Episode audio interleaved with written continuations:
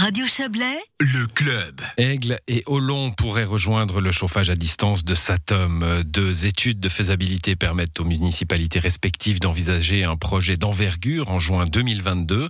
Projet qui devrait se réaliser plus facilement du côté d'Aigle avec un prolongement du thermoréseau euh, par les zones industrielles de Colombay et d'Aigle. De quoi satisfaire le syndic Frédéric Borloo. Écoutez. Oui, la Satom a fait une évaluation un tout petit peu de la mise en place du réseau. Elle est bien entendu très différente d'un bout à l'autre euh, du district, puisque euh, en fonction un tout petit peu de la géographie, euh, la dispersion des, des habitations, de la, la, concentration des gros consommateurs, enfin, etc. Ça, il appartient à Satom sans doute de, de, de, faire des choix, et sans doute que ça va un peu évoluer encore ces, ces, ces prochaines années. Au final, l'intérêt, c'est qu'une région la plus large possible eh bien, soit couverte euh, par euh, l'approvisionnement de cette énergie. C'est ça qui est euh, qui est le, le, but. Et puis du côté d'Aigle, c'est vrai aussi qu'on est assez pressé puisqu'on a des gros projets et qu'on aimerait pouvoir profiter de cette énergie dans la mise en place de ces gros projets. Je pense notamment à, à, des rénovations d'hôtels de ville. je pense également à la construction de la, la salle de spectacle. Est-ce que vous pensez également à d'éventuelles synergies avec la construction de la STEP notamment? Oui, euh, bien sûr. Euh, tout, tout ça est, est, très complémentaire. Il y a également d'autres euh, groupes, d'autres fournisseurs d'énergie qui ont des grands projets dans la région et pour nous, il s'agit bien entendu de ne pas exclure, mais plutôt de rassembler, de rassembler ces, ces fournisseurs d'énergie, parce que de toute manière, il peut y avoir aussi euh, des, des, moments particuliers, des moments où euh, ici euh, une usine est en réparation, euh, euh, là il y a il y a des, une surconsommation, enfin etc.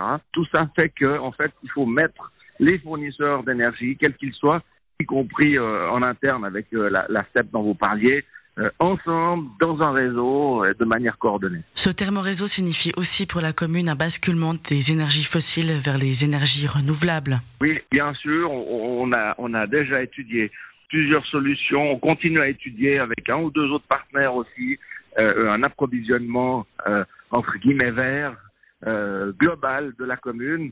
Nous avions des, projets de chauffage à distance, on voit que ces projets-là sont, sont quand même difficile à, à réaliser, à mettre en place, sauf bien entendu si on a quelque chose de coordonné avec la SATOM, ça c'est différent. Mais si on veut couvrir l'entier du territoire, on voit les difficultés de, de, mettre ça en place. Il faut le financer également.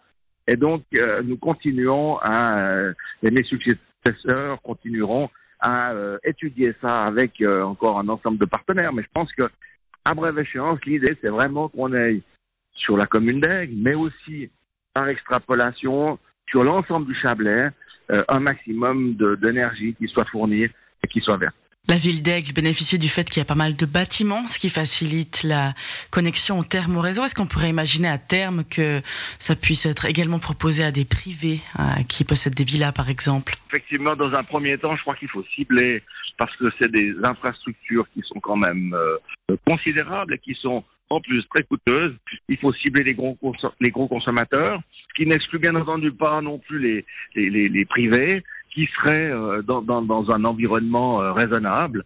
Et puis ensuite, eh ben, encore une fois, petit à petit, euh, imaginer de couvrir le reste de, de, la commune. Mais tout ça, c'est dans un horizon qui n'est pas aussi rapide qu'on qu le voudrait, bien sûr. Les gros consommateurs, nous, on aimerait bien pouvoir commencer à partir de 2023.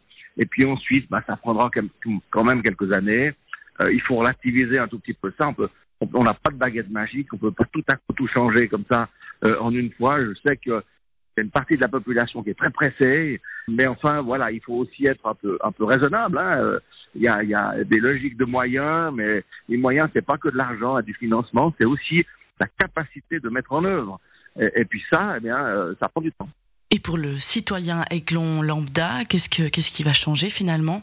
Alors, je crois que le principal gain de tout ça, c'est effectivement de se retrouver dans une région où la grosse partie des énergies qui sont fournies sont des énergies vertes, en renouvelables entièrement.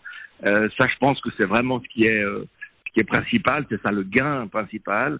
Et puis ensuite, eh bien, euh, vraisemblablement et selon tous les calculs, on devrait pouvoir le faire sans que la facture augmente.